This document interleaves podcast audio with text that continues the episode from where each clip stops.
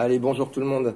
Euh, euh, bah, hier, une clôture euh, dans le vert pour les marchés européens et dans le rouge pour les marchés américains avant la présentation attendue du plan de relance américain par Joe Biden. Donc, il s'est exprimé hier, hier soir avec un plan de relance d'un de 1900 milliards de dollars baptisé American Rescue Plan, euh, destiné à soutenir les ménages et les entreprises. Donc, le, le président, euh, enfin le nouveau président élu, a appelé les, les, membres du Congrès à voter rapidement ce projet et puis un autre plan plus centré sur les investissements dans les, dans les infrastructures, pardon, sera présenté ultérieurement. On a également Joe Biden, euh, Jerome Powell, pardon, président de la Fed, qui a estimé qu'aucun relèvement de taux n'était à prévoir dans, dans, un avenir proche et a réfuté l'idée que la Fed pourrait euh, bientôt revoir à la baisse son, son programme de, rachat de titres. Donc dans ce contexte, euh, les indices, je vous disais, aux US plutôt dans le rouge, le Dow Jones moins 0,22, le SPI moins 0,38 et le Nasdaq moins 0,12%.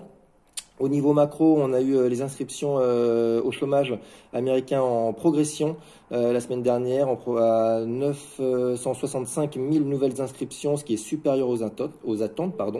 Et au niveau micro, on a eu Intel qui s'est envolé de 4%, donc le secteur, techno qui a surperformé hier un petit peu sur toutes les zones géographiques, plus 4% après plusieurs relèvements de recommandations et surtout après les résultats records du Taïwanais euh, Taiwan Semiconductor euh, qui progresse lui de 6%. Euh, Delta Airlines qui progresse de 2,5% après que son directeur général ait prédit pour 2020, euh, que sur l'année 2021, ce sera l'année du redressement de la compagnie.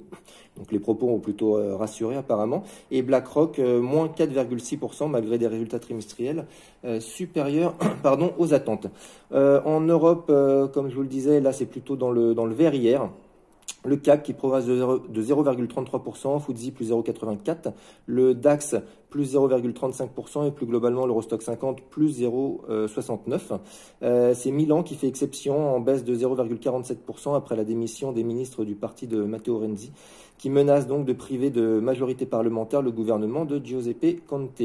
Euh, au niveau sectoriel, les secteurs des matières premières, pardon, des matières premières surperforment, plus de 20 et de la tech également, comme je vous le disais, plus 5,87%.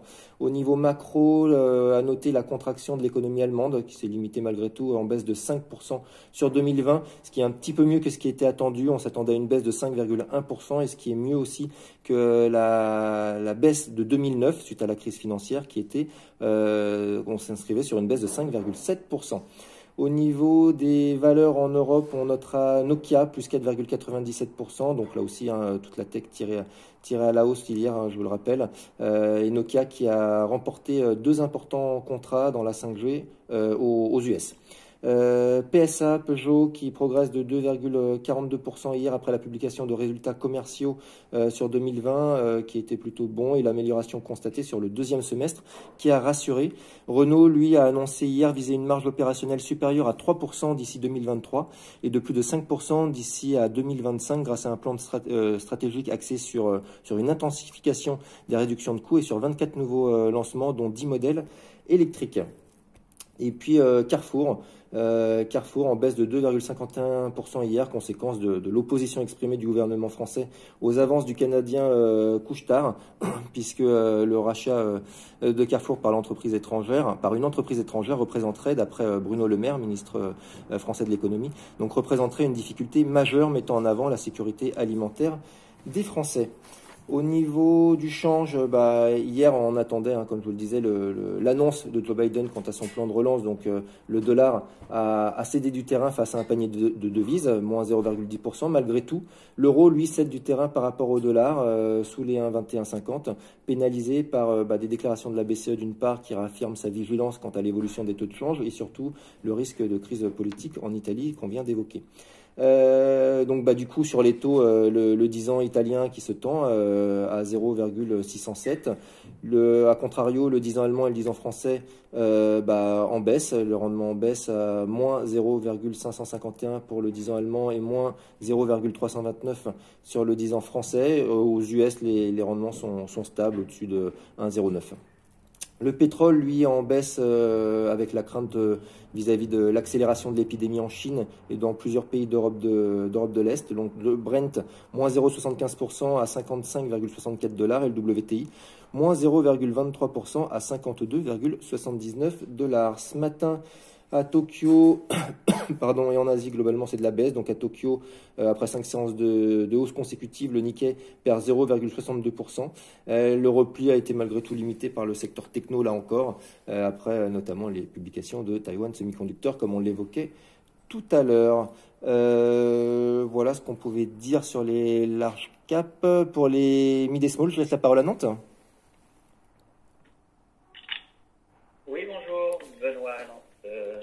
Euh, dans le secteur des biotechnologies, DBV qui annonce euh, le retour de la FDA sur, euh, sur son approche réglementaire sur le Viaskin. Ils espèrent avoir un protocole au T2 2021.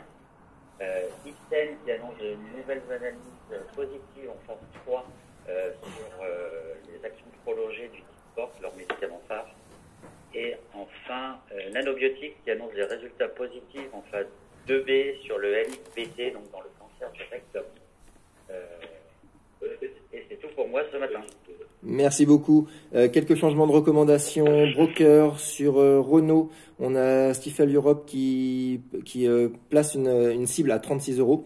toujours sur Renault, Goldman Sachs qui passe d'acheter à neutre en visant 38 euros. Sur Vinci, Berenberg qui augmente sa cible à 75. Sur Pernod Ricard, Berenberg toujours qui augmente sa cible à 180.30. Sur Schneider, RBC Capital qui, place une cible relevée à 130 et Barclays à 135.